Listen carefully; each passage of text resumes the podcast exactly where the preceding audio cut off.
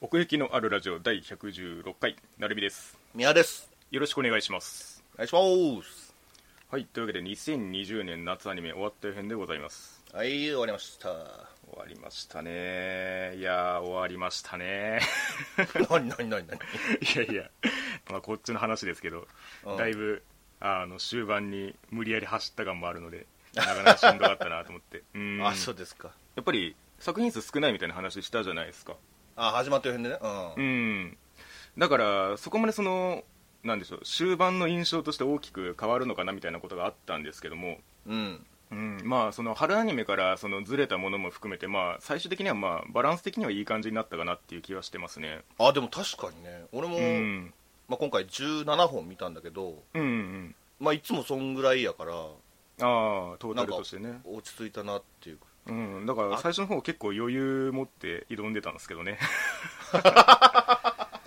そんな感じで全体まあ今回もあのアンケートの方実施させていただきましてはい全部で24票いただきましたおありがとうございますうんこちらもねあの締め切りの方はあの設定させていただいたんですけどなんでしょうこっちの事情でちょっと遅らせたみたいな雰囲気あるんですけど結構駆け込みで入れてくださった方もいらっしゃいましてあそうですかうんこっちに合わせて考えてくれてたのかなみたいなことも思うんですけどうん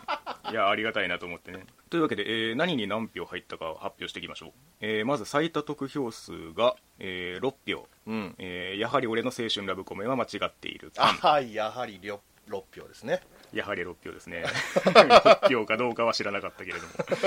えーそうそう続きまして、えーう4票デカダンスうんまあこれもこまあちらも、うんうん、はいわかりますよ分かりますって感じですね、えええー、と続きまして、え2票、えー放課後堤防日誌うんで「リゼロから始める異世界生活第2期うん」そして「宇崎ちゃんは遊びたいはいはいはいはい」そして「彼女をお借りします」これらですねなるほどうん割と今期を象徴してるやつそなうんですねじゃないですかなんか、ううんん序盤の印象からその最後にかけてみたいなその上がってくるとしたらみたいなタイトルがねこの辺に あるかなっていう感じもありますねはいはいはいド級変態エグゼロスはなかったちょっと見当たんなかったです ねああとあの1票あるんですけども1票入れていただいたやつねあはいはいはいはいうんえーっとまず「アヒルの空あ昼の空かはいはいはい」えーそして「とある科学のレールガン T おお」そして「あっぱれらんまんうんうんうんうん」えーあと「文豪とアルキミスト審判の歯車」これはまああのあれですね前回あの最後までやってなかったんでっていう話ですねうんなるほどねで、えーあと「ラピス・リライツおお入りましたね」うんであと「モンスター娘のお医者さん」にも一票入ってますねあそうですかうんいいじゃないですかエグゼロスはなかったっす エグゼロスなかった かそうか エグゼロスの話ちょっとしたかったけどない やするんすけどね 勝手に ということで、えーとはいいつもの通り全体に対して、えー触れていただいているようなお便りからご紹介させていただければと思います、えーまずゆるぐさん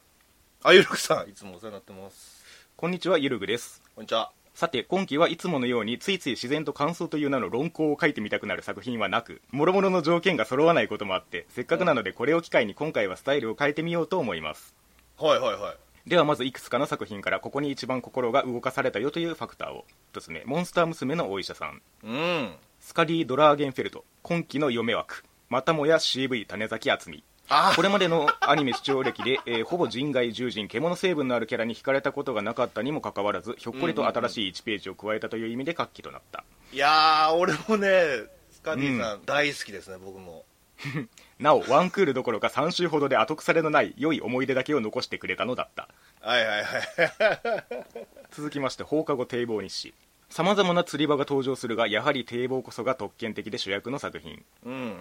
潮で満ちる大気空と海が交わる地平線諸々の自然たちとそれに向かって開かれた人工物である堤防が相互にあやなす地点でキャラクターたちは時に格闘し時に腹を乱す、うんえーその突端は何より学びの場となる、はいはいはいえーキャラたちと堤防が全力で遊ぶ様がとにかく楽しいと残にかく暑のように輝く限られた放課後という時間と呼び起こされた在りし日の思い出が微笑ましくまた心地よい懐かしさを感じさせてくれたそして、えー彼女をお借りします、はい。えー終始女性キャラクターがエロく可愛く描かれていた点こそが一番のストロングポイントであることは言うまでもないのですがそうですねそれを唯一としないならば個人的には主人公であるクズヤに全くクズさを感じなかった点が興味深かったと言えるかもしれないああ、はいはいはいはいはいはい。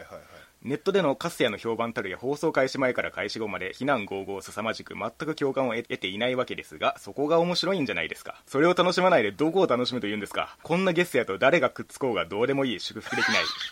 最高じゃないですかクズでカスでゲスな主人公にはどうか成長などしないであるいは玉坂の成長をどうか裏切り続けてもらって肉肉しく思う主人公がヒロインたちを我々から寝取る光景を涙を拭いながら、えー唇とともに噛み締めつつ卑屈で自虐的な優越に目覚めたりましょう、えーしかしながら先に述べたように主人公に剣を抱かない理由はマゾヒスマゾヒスティックな思考を満たしてくれたからではなくかっこであってほしかった、えー主人公に近親像を抱くほど近くもなくもっとずっとはるかにダメである自覚にあるのだったうーん。視聴体験が自己分析につながったワンポイントが際立った作品 。なるほどねということで まあくずやくんより自分の方がダメなんだって 思ったってことですね、はいはいはいはいはい。えー続きましてりょうたさん、あいつまいでございます。えー、なるみさんみやさんいつもお世話になりますりょうたですこちらこそ。えっ、とりょうたさんは、えー、俺ガエルに入れてくださってますねおちなみにゆるぐさんはあのデカダンスに入れてくださってますなるほど。えー、りょうたさんで、えー今期は他にはサイボーグとシステムが支配する世界において絶滅危惧種、えー、タンカーがゲームの中で飼われているという斬新な設定と、えー戦闘シーンの作画主人公たちの厚さで今期ナンバーワンにするか迷ったんですが終着点においても結局支配構造に大きな変化はなくまたパイプが生きてなさそうなので時点としたデカダンスうー ん。兵士を気になったんですね。あそこだけがね犠牲がね、 えーいい意味でも悪い意味でも安定のリゼロ2期うんうん、そうですね。勇者サイドが悪役すぎる魔王学院の不適合者 部長がとても良かった放課後堤防日誌あー部長ね、よかったかったね。思ったより面白くてか過去シリーズを見直したくなったり脚本やシリーズ構成さんの名前を検索したりしてしまったとある科学のレールガン T うーん。最終話がちょっとついていけない SAO、うん、僕は結構その最終話で、なんか、あ、これこそがって感じがしたなけるどほね。どね、うんはいはいはい、えー主人公の活躍とストーリーの爽快さがもっと欲しかったグレートプリテンダー過去回想の長い髪の方が良かった宇崎ちゃんは遊びたい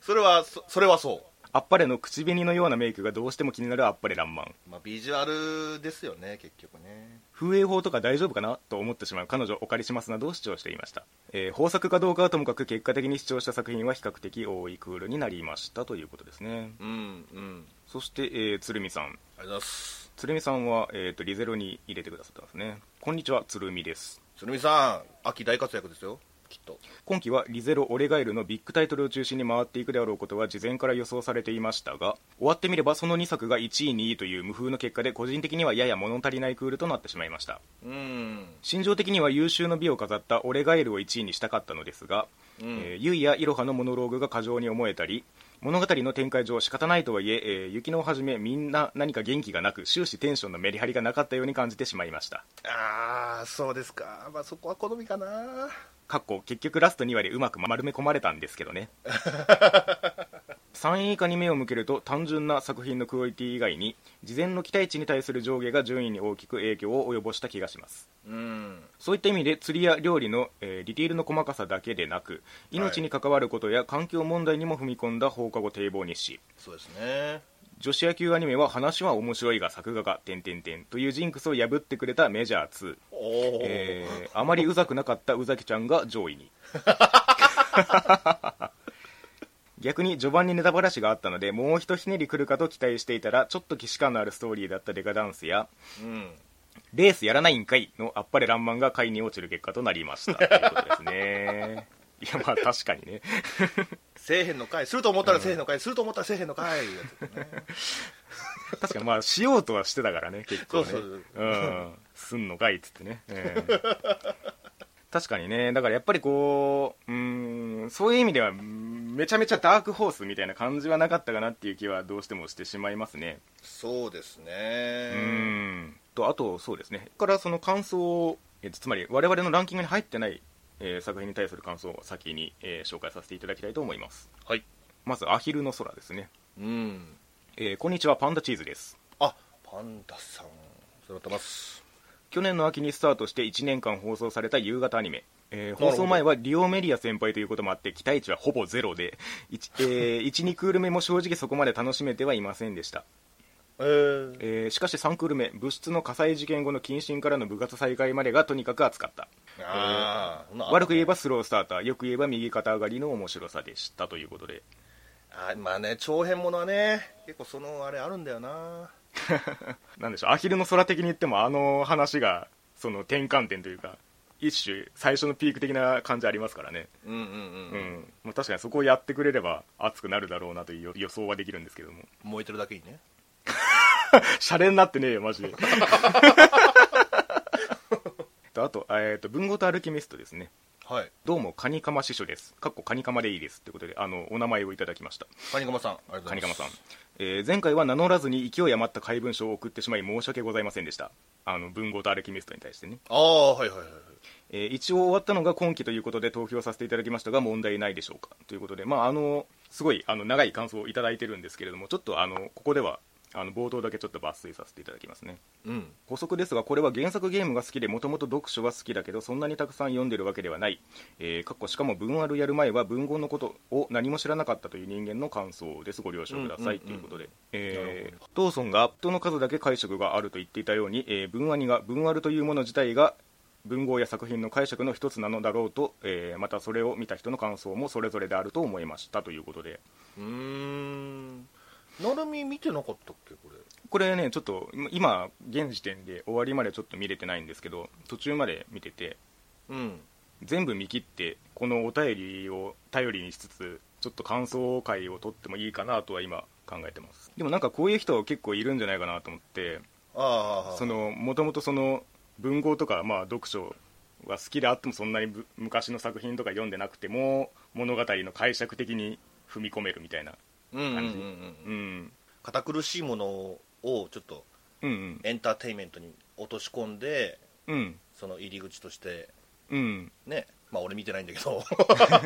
でもなんか結構その側だけ持ってくるパターンとか結構あるじゃないですかだから視点としてはやっぱりそのテーマとして取り上げたからにはきっちりやってんだなっていうのを、まあ、この感想の端々からも受ける感じはありますねうーうんんということであのせっかくあのお名前いただきましたので今後も何かねあの勢い余った感想が噴出する作品が現れましたらぜひあのまた投票の方を 感想をお書きいただいて送っていただければなと思いますお待ちしておりますじゃあ、えー我々のランキングに参りましょうほい10位が同率になります、うんえーモンスター娘のお医者さんういそして不合刑事バランスアンリミテッドうっしちょっと先にモンスター娘のお医者さん行きましょうかあそうですかはい、ありがはいちょっとこちら感想いつありますんでご紹介いたします、とうございますえー魔族を診察する表現はアニメになってより具体的に表現されたと思いましたうんうん単純にストーリーが面白かったですということではいありがとうございます多分そうですね原原作に触れてらっしゃるのかなこの方はおおまあアニメになってより具体的にとありますがうんうんうんうんうん、こちら、みやさんが、えー8位ということで、そうですねまあ最初の印象からはそこまで変わってないんだけどうんうん、まあ本当に医療だ魔物に対してやるときにこういうう専門用語的なのをバーバーバーバーちらつかせて、うん、そのグネン先生のその助けたい気持ちみたいなそういうところも感情も相まってでもうん、それプラスうん、相手の患者さんは、まあ、ず絶対メスやねんか女の子やねんか、うんうんうんうんそこになんか「あはん」とか「うふん」とかうんが入ってきて、うんまあ、あここはこうなってこうなってこうなってるのかニヤニヤみたいなうん、この視聴者側としてねあーこっちがね、はいはい、はい、そうそうそうそうそう絶対最後にニヤニヤとついて くるうーんアニメだったねなんかそなるほどのねこれは、これは医医療行為なんだ医療行為なんだニヤニヤみたいないや言い聞かせてんじゃねえか、モンスターもいろいろ出てきて印象的だったのがやっぱり、はいはいあのハーピーの話だったかなほんほんほん真ん中あたりでその、うんハーピーのふるさとみたいなその、ほんほんほん出張診診断みたいな、んそこで何泊か過ごすんだけど、うんうんまあ、そこでのその生活感みたいなのがやっぱり見えたから、ほうグレン先生の診療所はあの普通に人間と一緒に、あのー暮らしてる街だからなるほど、ギャップみたいなのなかったんだけど違う種族だけの暮らしが見えるみたいなそうそうそうそうそうそのハッピーたちが働くためにはみたいなその、まあ、そこの相談だったりだとか、まあ、ややっぱりり飛べないとね仕事にならないから羽を直してあげたりとかもするんだけど、で結構そのだからうん優しい世界をすごいいろんな理ー屈で貫いてって、なるほどそのグレン先生がその人間と魔物を結びつかせることの従ったことの一つというか、はいはいはいそれがよく表れたのがそのハーピーの話だったかななんてなるほどね思って、まあ、全体的にそうっちゃそうなんだけどね、うんうんうん世界が、まあ、言ったら、はい昔にその魔族と人間とで争いがあって、でそれががまあ結果的にうん和平になってその混合で今暮らしてるっていうその町なんだけど、はいまあ、それを統治してる、まあ、ドラゴンのあの王女様みたいなね子がいてて、うんまあ、それがさっきゆるさんが言ってたそのあー金崎さんがやってるキャラなんだけどはいはいまはい、王女様が病気を抱えてるんだけどもううん私はこれが寿命なんだからもううん別に診察しなくていいみたいな、なるほどなるほどそれで拒否んねんかそれがやっぱり結構その最終話の落としどころとしてうん結構良かったなって思ってて、はいはいはいとそのドラゴンっていうことを理由にその町の人間たちはあんまりうん私のことをよく思ってないんじゃないか、もうもうこのまま死んでっていいんだみたいなところをその説得すんねんかグレン先生が、はいはいはい直させてくださいって言って何回うんうんうもん言うんだけど、うんまあ、結局それは思いが届いてなんかもう一つになったわけよまた改めてねそういう落とし方とかもすごい気持ちよくってなるほどねあ話だからワンクールの詰め込み方も良かったしそのグレン先生のやりたかったことみたいなところも伝わってニヤニヤ要素もあってうんまあだから結局その医療行為がまあ正しく機能するというかグレン先生のその医師が医師を向いてる方向がこの世界によく作用するっていうことそうそでうすよそうねそうそうそう、うんんうん、あとはもうちょっとグレン先生、うんあのもう何女体に慣れすぎてるせいか全然ときまけ え何がみたいな感じやねんか言い聞かせるまでもなく医療行為だと思ってる そうそうそうそうあのね3人あの魔族の女の子がいるんだけどみんなグレン先生にちょっと気があるみたいな感じに持っていくんだけどうんでその3人が結構よくって普通に相談すんねんかそのもう認め合ってる仲みたいな、んみんなグレン先生好きだよねってところでさみたいな感じでそのお互い苦労するわよねみたいな そうそうそうそうそうそう あれがね結構面白くてそのだからそのバトルみたいなのもそんなんも見ててああキャットファイトじゃないけど魔族ファ イトモンスターファはいはいイはトやってんなみたいななるほどねうんんそんな面白さもありましたねまあだから回が進んでいくことにまあキャラクターも増えていってみたいなところもあったっていう感じですかねそうだねだ,、うんだいたい1話1話ごとに患者さんが入れ替わる感じだから、まあ違う種族の患者さんを見ていってっていうそううんそうそうそうそのゆるくさんの言うその女王様に燃えたのは僕も僕も大いに分かっておりますのでむちゃくちゃ出れんねんか最後グレンお兄ちゃんっていう ねんかグレンお兄ちゃんっていうねんか最後いつも今までグレン先生やったのにグレンお兄ちゃんっていうねんか最後いやそのスライドはよくわかんないけど なんで お兄ちゃんだと思思っちゃったのかな分かんないけど でそのタレさん素晴らしいのがもうちゃんと声をねその10歳下げるとい うか今までその女王様みたいなその凛とした感じのお芝居やっときながらあーそのグレンお兄ちゃんだけはもう超萌え声やねんかなるほど改めて素晴らしいなとそんなとこですそして不合刑事ですけれども うんこれは符号刑事でいいの符号デカじゃないんだねそのダイナマイトの方じゃん まああの BGM でなんか不合刑事って言ってたから不合刑事なんでしょうああそっかそうだっけえー、皆さんこちら12位で、はいえー私の方8位にしておりますねうんうんまあボーダーラインっていそうですねう感じの出来というかまあまあ春アニメからの移行組でございますけれども、まあ、ノイタミナーっていうこともあって、まあ、その枠にふさわしい絵的なクオリティであり、ですねまあ、そのケレン味であったかなという話を始まった辺でしましたけれども、うんうんううんん、なんかその始まった辺の時に言ってたのがそのエピソードのその短い長いっていうのをこう織り交ぜていいところが出ていくといいなみたいなことを言ったんですけれどもうんうん結果そうだったなとも言えるし長い方が長すぎたなとも思うんですよね。ああはいはいはいはい、うん、だから結構前半と後半で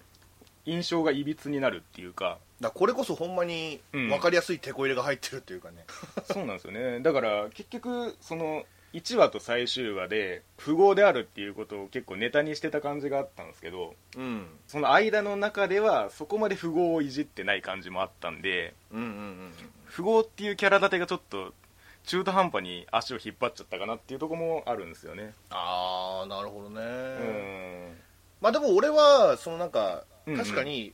忘れがちなんだけど、うんそういうことを、うんでもなんかその忘れた頃に「うんテレッテテレレレッテレン」みたいな感じでその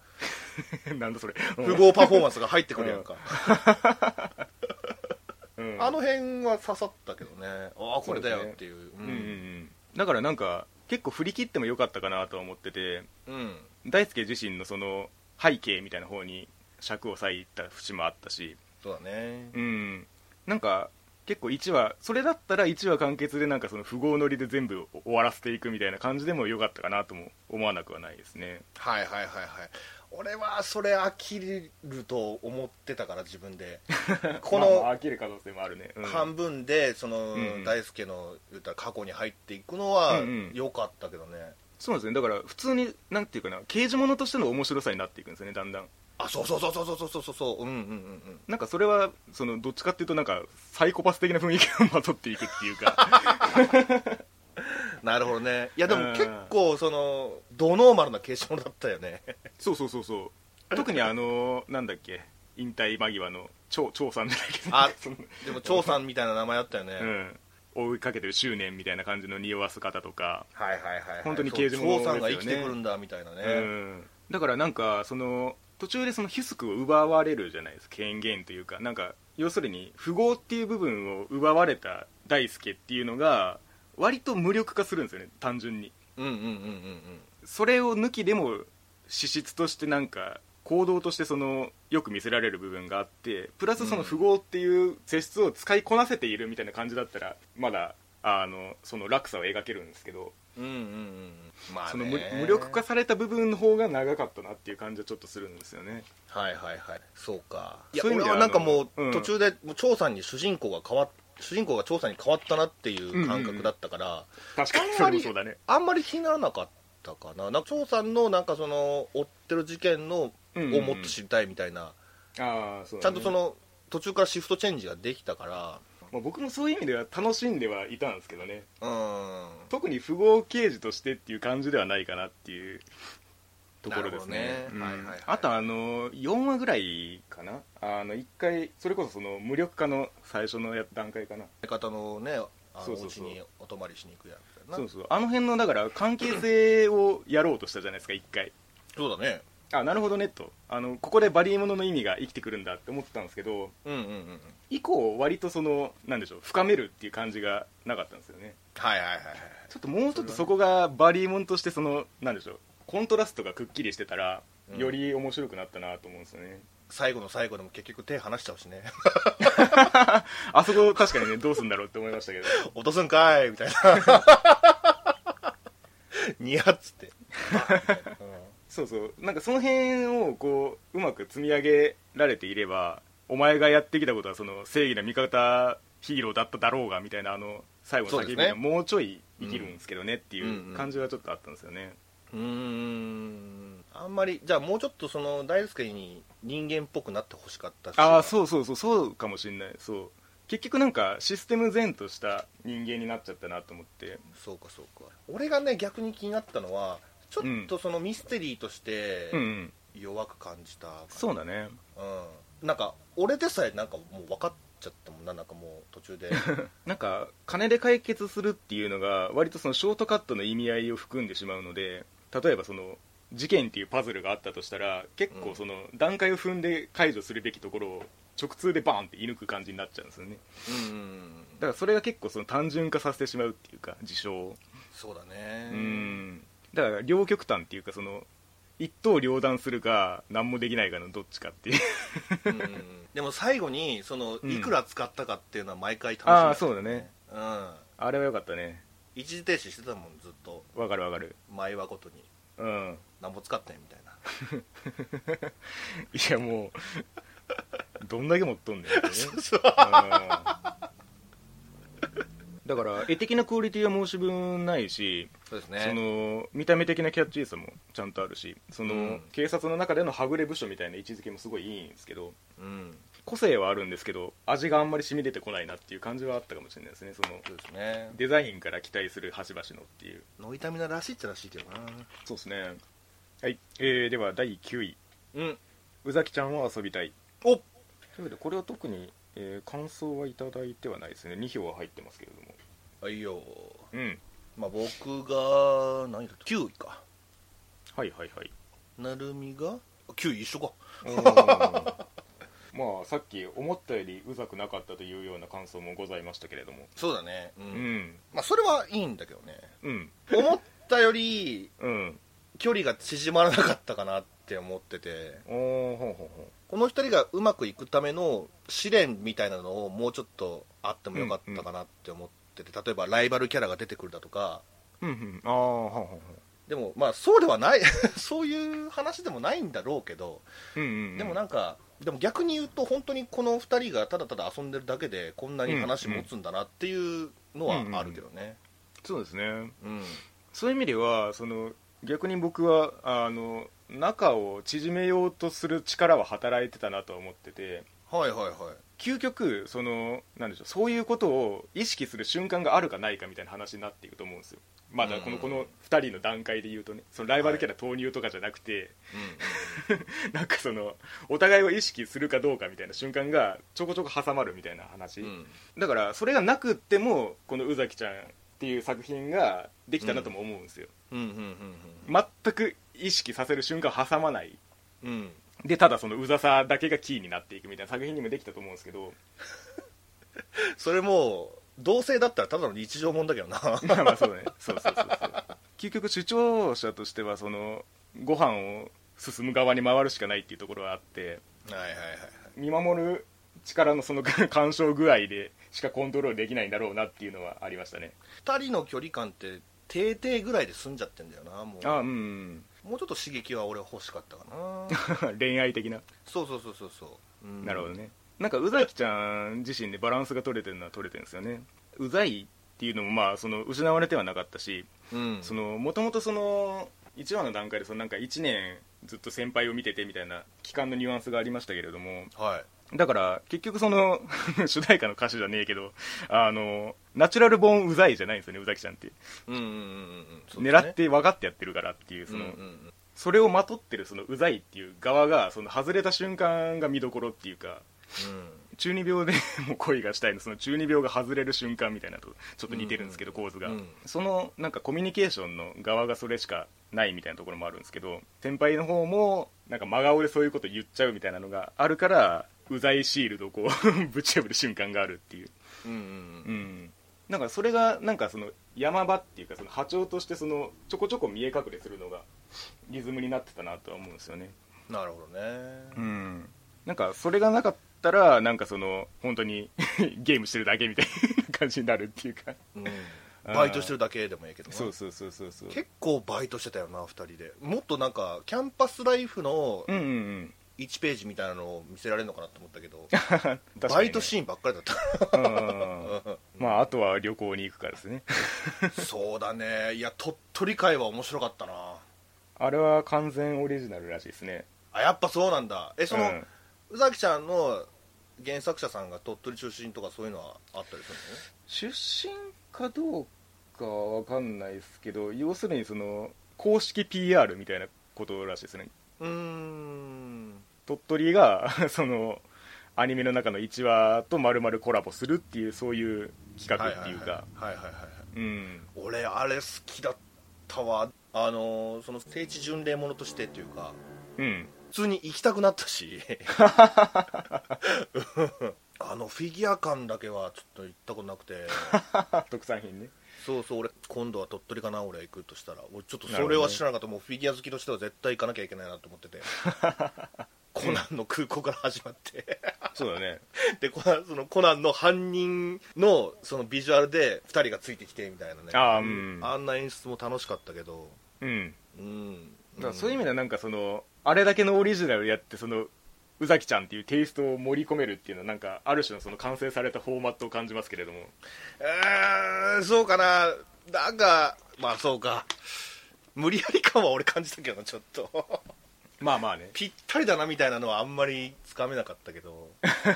そうだから逆に言うとそのがっつりやってそのテイストが失われないっていうのはあんまりないと思うんですよ作品としてはうんうんうんそうだね要するに鳥取のそのなんか恋人の聖地がいっぱいあってその意識させるし瞬間がいっぱいあるみたいな話だったじゃないですか、ありましたありましたはい、うん、だから結局その爆弾の置き方ってそのあの話以外もそうで、うんうんうんうんまあ、結果鳥取として爆弾を置きやすかったからあの話が成立してるっていう、なる ほどねだからまあ意識させるっていうのがいい距離感なんじゃないですかねこの作品にとっては、うんうんまあでもあとは2人の声優さんがもう万歳だったなマジでそうですねやり取りがうん、うんいややっぱり大空さんがすごかったなそうですね最初からなんか僕はもうどちゃくそ合ってんなって思ったけどうんうんうん最後までなんかもう突っ走ってくれてたしうんうんうんうんうん、気になる点一個もなかったなで俺10回再生するんだよあの、うん9話とかだったかなあのお母さんのとこに初めて行く話ではいこれはどうなんだろうアドリブなんかわかんないけどその先輩に対していつも通りねそのなんかブーブーブーブー宇崎さんが言ってるシーンがあってそのうん間ぐらいに「踊りゃ!」って言うねんか、へえなんか「踊りゃ!」まるまるまるまるまるまるって続いていくんだけどうんその「踊りゃ!」がむちゃくちゃ良くて 今まで「裸足の弦」ぐらいしかそんなん聞いたことないんだ けど宇崎ちゃんの「踊りゃ!」たまんないようん なるほどねだからもう本当にそういうものの連続でやっぱり大空さんのその宇崎ちゃんの入り方というか、宇崎ちゃんのスイッチが入った時がやっぱり面白かったなって思うんうえんうてうんんんそんなとこですかねはいあでも本当にその飯馬とはよく行ったもんで俺ご飯食べながらよくこれ見てた よく言ったものでかどうかわかんないけどもう何そのながら見が全然できるというあかあうん、うんうん、そういう意味で白米を召し上がってたわけではないですけど飯うめえなみたいな、では続きまして第8位うん、永遠の消防隊2の章はいはいよいしょですね、これはまあ俺だけかそうですね2の章だけで切り取ったら本当に永遠の消防隊の世界のなんか歴史みたいなのを結構お勉強させてくれたなっていうか、うん、その世界自体がうん昔こういうことがあって今こういう世界になってんだよみたいなのをなんか結構やってくれたかな、うんで、うん新たになんかそのアドラバーストの人間が見つかってそいつがその白集団に入っていくっていうところを前半やってたんだよねはいはいはいでその後になんかアドラバースとトアみたいなところになんか入ってってそあのうん昔こういう大事件、まあ、大炎上みたいなねことがあってそういう世界に変わったんだよみたいなちょっとだからまあ箸休めなんだけどこのまま続くっていう感じですか、そうだからねこれからまた面白くなっていきそうなんだよねなるほどなるほどうんえー、と消防隊の組織とあと拝島工業っていう大炎上が起こった後の、言うたら世界を作り変えてくれたもうなんか大企業みたいなのがあんねんかああうんもう全部この拝島で作ってますよみたいなみんなの生活はもう拝島工業があるからこそできてるんですよみたいなああうんそういう企業があってでそなるのほどね勢力とでもう一つその白集団の勢力とのうんその3つの三つどもえが、まあ、これからはいはいはい繰り広げられるんだろうなっていう、うんうんううんん、うんまああそれの地固めというかそうだね、うんうん、そこでまあちょっと下げ気味にはしてるんだけど、まあ、前回3位とかにしてたけどまあまあその絵のクオリティがやはり高かったというお話でしたけれどもいやもうそれはずっとそうだったね、うんうん炎の表現がねうんうん崩れなかったね全然一つもでやっぱりまだまだ分かんないキャラいるからはいはい新キャラも出てくるしうんうんそこにも掘り下げてってくれるからうんだから本当にその1とか2とか3とか4とかもいろいろその隊長とかが結構大隊長たちがね、その混ざり合っていくっていうのも面白かったし、うんで主人公も1期の最後ぐらいでその、うんかなり強くなったっていうかその本当に音速を超えるようなはいはいスピードでそういう技とかも覚えてってでうんこの2の章でまたそれやるんだけど通用しなくてで今度はこの技だっていうそのレベルアップもね味わはえいるし、はいはいうん謎もどどんどん生まれてって、うんうんでそれが一気に解決これからあーでもまだまだ長い話なのかもしんないけどうん順当にあの面白くなっていってるねこうなるほどねこれはうんだからまあ今回のがその回収される単位になったらまたその面白さがストレートに出るんじゃないかっていうそうだねうんやっぱりその第八消防隊のことも結構やってくれるんだけど他のね隊のこととかもう入り込んでくるとまたテンションが上がるっていうかその主人公だけじゃなくてねそうんの側の連中のそのサブキャンの強みというかはいはいはいうんそこもテンション上がるかななるほどねうわこいつやっぱりこんな強いんだうみたいな、世界観がきっちりしてるからどのキャラクターを動かしても映えるみたいなところはありますよねそうだねうん本当にだからその今拝島工業が怪しいみたいなことになってるけどそんなことがバレたらもう世界大炎上違う意味でねそ の大炎上しちゃうようなことを今突き止めようとしてるだからその進路の言ってるその正義の味方っていうものをうん証明しようとしてるっていう動きがうん果たして正しいのかどうかみたいなうんうーんあの葛藤とかもあったりなるほどねだってその拝島工業を潰したりなんかしたらみんなの生活がおかしくなっちゃうわけだからそれでも神羅は正義を貫くのかみたいなうんうんうんことだったりね、はいはいはいまあ、結構シリアスな話ではあるかな でたまに、なるほどねうんたまにそのなんか戦闘中とかもそうだけどあの、ちょっとギャグっぽいギャグっていうかまあなんかふざけるっていうかあああるねうん、あるんだけど 俺あんま合わねえなと思う、うん、こんなに炎上してるのにたまに寒ってなる時あるっていうか そこかな気になるところとしてはなるほど永遠の消防隊はこんなもんかなこれは2の章が続くっていうことでいいんですか普通に、えっとね、今14話まで今やっあ15話かあー15なる話ほどまねで今やってて、はいはい秋も続いていくって感じはいそんなもんですでは続きまして第7位グレート・プリテンダーおいえっ、とミヤさんが11位ですね11私が5位ですねうんまあこれもなんていうかネットフリックスならではというか完全にクールの概念から解き放たれた作り方をしているのであそっかこれもう最後までやってんのかだからケース4の最後までやってます配信はされてますケースもう4までやってんだうんああ今俺13話ぐらいまで見たけどケース 3, 3の途中3じゃないえあ三のの途中絵の話でしょそうそうそうそうそうそうそういやなんかむちゃくちゃ途中途半端に今終わってるから そうですよねうん、うんだから本当に新時代ですねこれは本当にあのこういうランキングをクールで区切ってやるっていう上では扱いに困るやつではあるんですけどそうだねだからまあそうとは言ってもそのスパンは結構長く取り気味だなとは思いましたね思ったねもうんうちょっとコンパクトにできないかなっ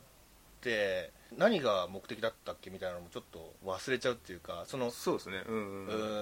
ーんとね本当に自然なんだよな悪い人たちがうんうんいかにも悪そうな感じでそのムーブしないっていうか、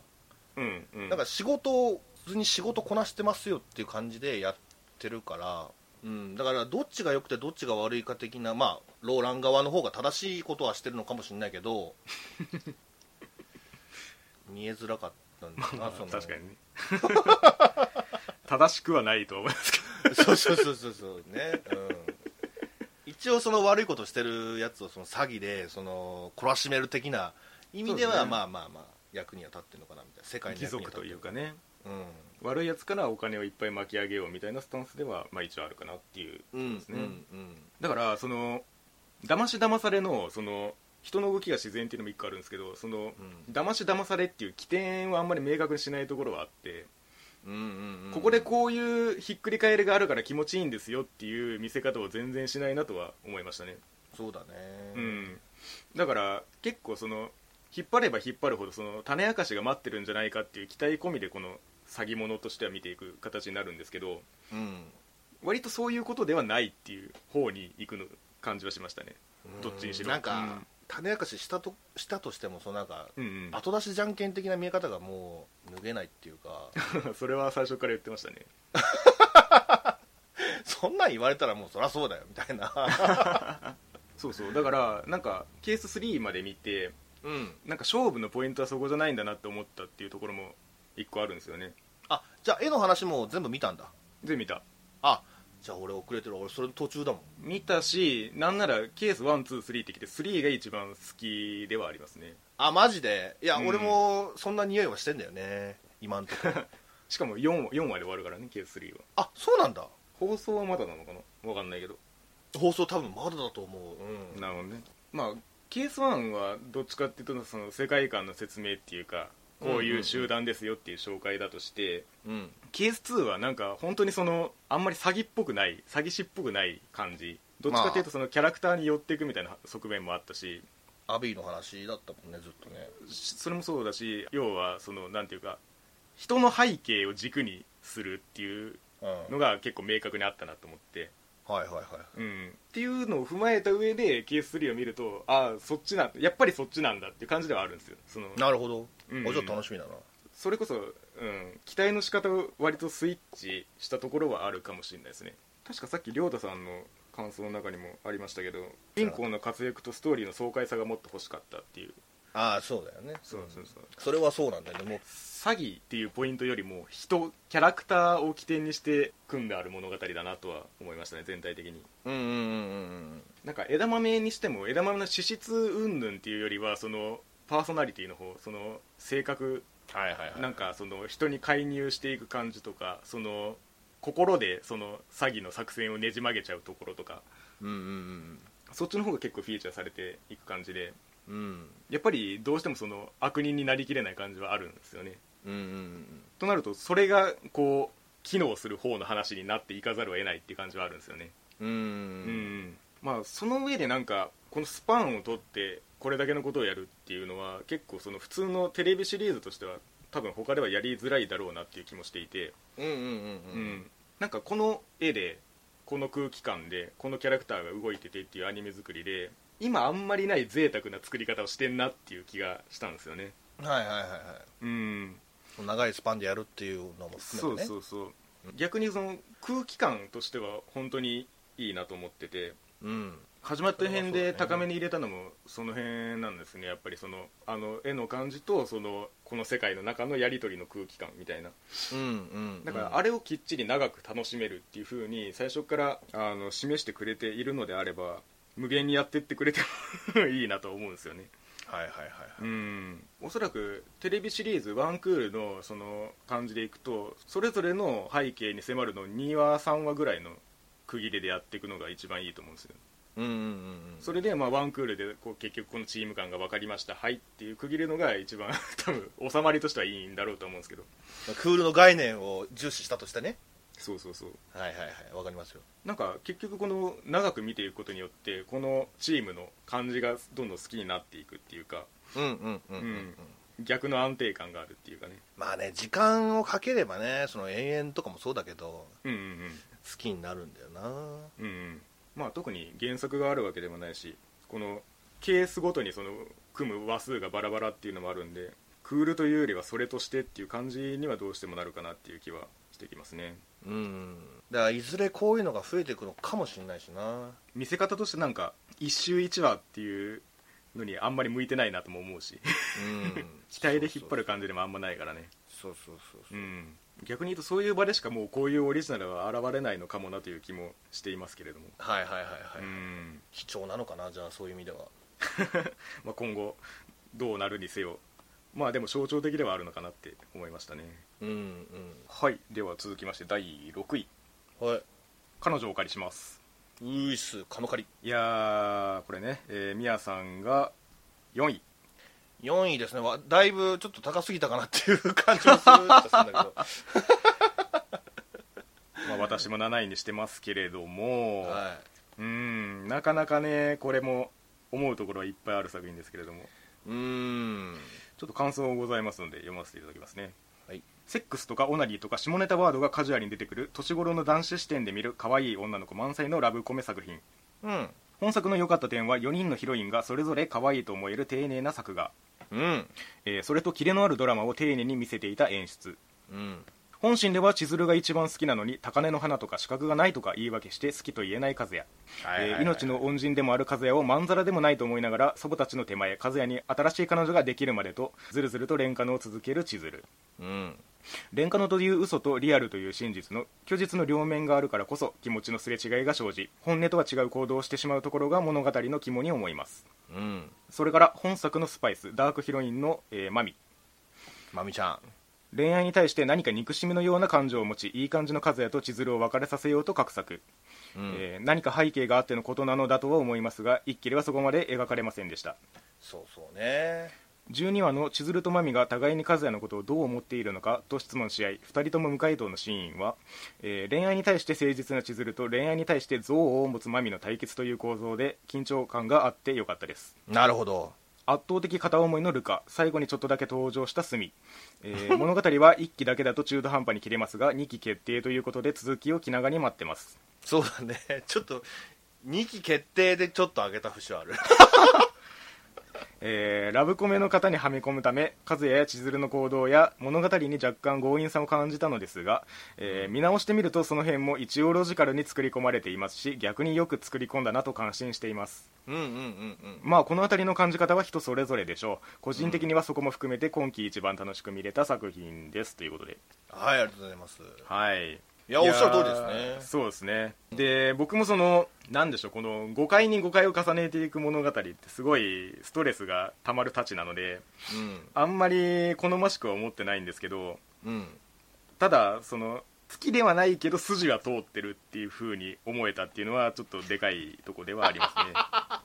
まあロジカルに作り込まれていますしってまあおっしゃっていただいてますけどまあ確かになとは思うんですよね、うんその辺もわかるかななんかそのレンタル彼女っていうものを途中でなんか、うんコンテンツとしてその放り投げんじゃないかみたいなああ言ってたね、うん危惧はしてたんだけどそれがうんなかったのがすごかったなと思ってて、そうですねうん、最後まで千鶴ちゃんはその連歌のだったしうん うんうんで他の登場人物俺ルカちゃんとかスミちゃ んが連歌のだと思わなくて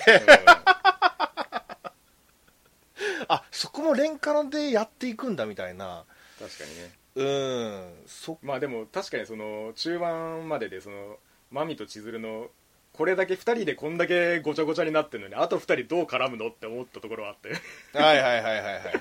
うんしたらまあうまいこと連歌の利用して接点を持たせるっていうそうそうそうそうそうでなんか廉価のっていいんだよみたいなその千鶴ちゃんと栗くんか栗くんがうんはいはいはいデートしたとこシュンシーンが結構印象的でうんあれこそ本当に廉価ののいいところをむちゃくちゃ言っててで栗林くんもその、うん自分の中でなんか納得したというかはいはいはいでそこをねしっかり伝えてくれたのがすごいなって思って、うんうん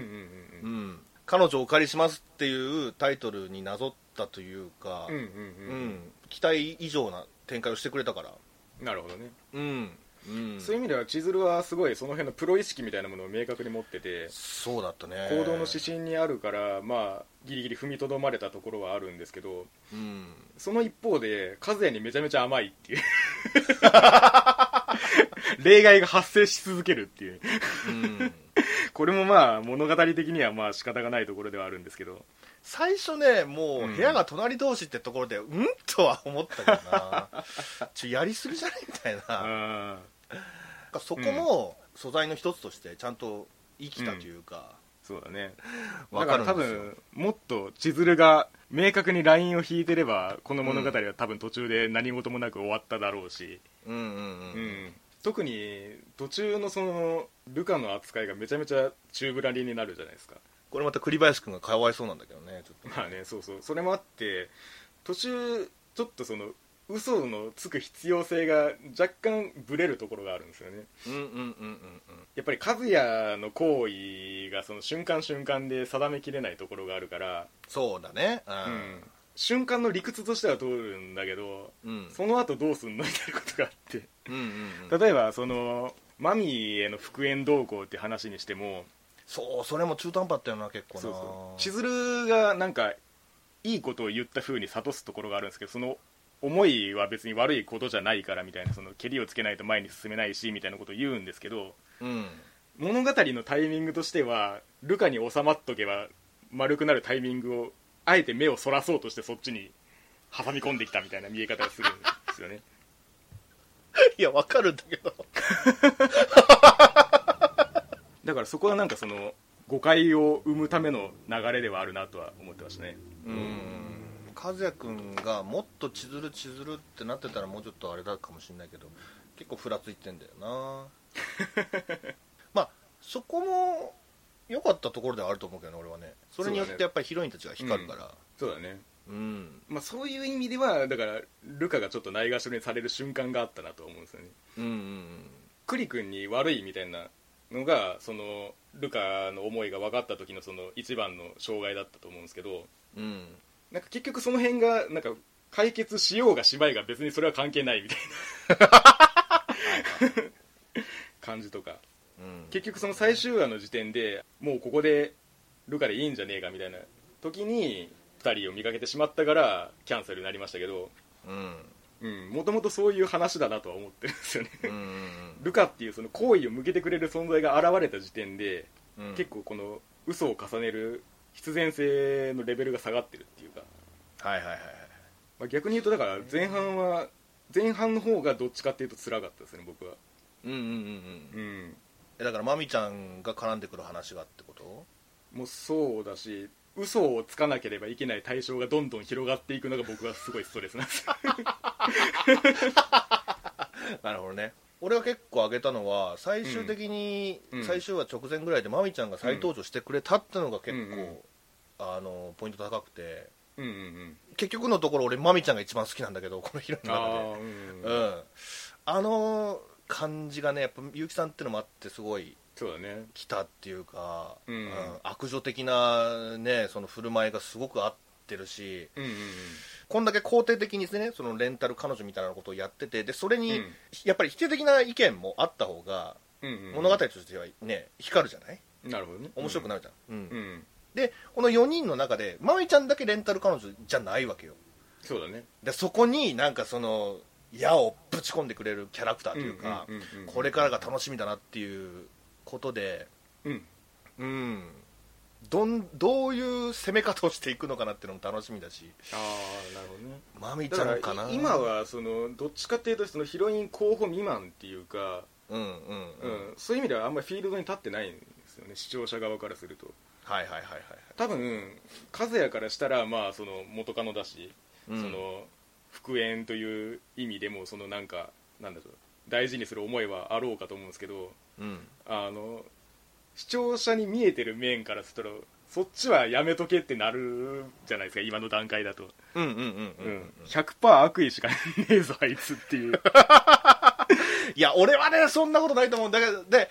なんちゅうのそういう経験やっぱりしてるからそのアニメ見ていく上で、うんうんうんそれそれが結構その挽回される展開とかも俺経経験してんのよ結構千鶴ちゃんとなんか渡り合えるのはこの子だけなんだろうなっていう感じもするしね まあそれはそうだねそのルカちゃんとかスミちゃんにはかなわねえだろうなみたいな、うんうんうんやっぱその絶対的ヒロインっていうものを持ってるわけじゃん千鶴ちゃんはうんうんそこをそこにどこまで近づいてくれんのかみたいなうんうんその悪の道でというか うんうんうんうんうんだから結局そのマミが今あの途中で引っ込んでたのも多分そういうことなんだと思うんですまだレースに参戦してませんよっていうだかだから次から制裁戦争がしっかり始まるっていうことやなら本当にその2期決定がなかったら本当にどうしようもないなと思うい やそうやね思いまんすそうやねうんん2期決定が宮崎にたかなりポイント高いのよ、まあ、そういう意味では千鶴編としてはまあいい収まりをしたのかなとは思いあまあすそけうどだねうん千鶴ちゃんはもう大活躍だったねうんこのクールに限って言えばスミちゃん遅かったもんなだいぶな なるほどねとは思いましたけどまあねなるほどねとは思ったけどうね、んそのラインがあったかっていう、そうそうそうそう、んうん、あとまあ絵がすごく良かった本当にこれに関してはで結構表現がその漫画的っていうかその、うん、ああそう擬だ、音ね、とかなんかモノローグみたいなことを結構そのうん文字で演出してたりしたり、やってたねうんあの辺とかも結構好きでうんうんうんでヒロインを本当にとことん可愛く見せてたし、いや本当にそうですねう、うんんいや本当に絵がなければこれは見切れてなかっただろうって思いますねそうだね絵のポイントは高いです、結構口かな、うん、口良かったなプルンとうんうんちゃんとしっかり唇を表現できてたなっていうかなるほどね色気のあるねうん結構心はすごいストレスを受けながら見てるんですけど目目だけは癒されていくっていう そういうアニメーションはいはいはいはいそうなのだから僕はその和也がクズだからっていうよりもやっぱりその嘘が前提になってるっていうところ作品のその根幹がやっぱりもともとのその相入れなさではあるのでうんうん結果最後まで見届けることができできるのであればなんか一つの作品として受け止めることができるかなとは思ってますけどうんうんうんこのままのクオリティでこれからも続けてってほしいかなそうですね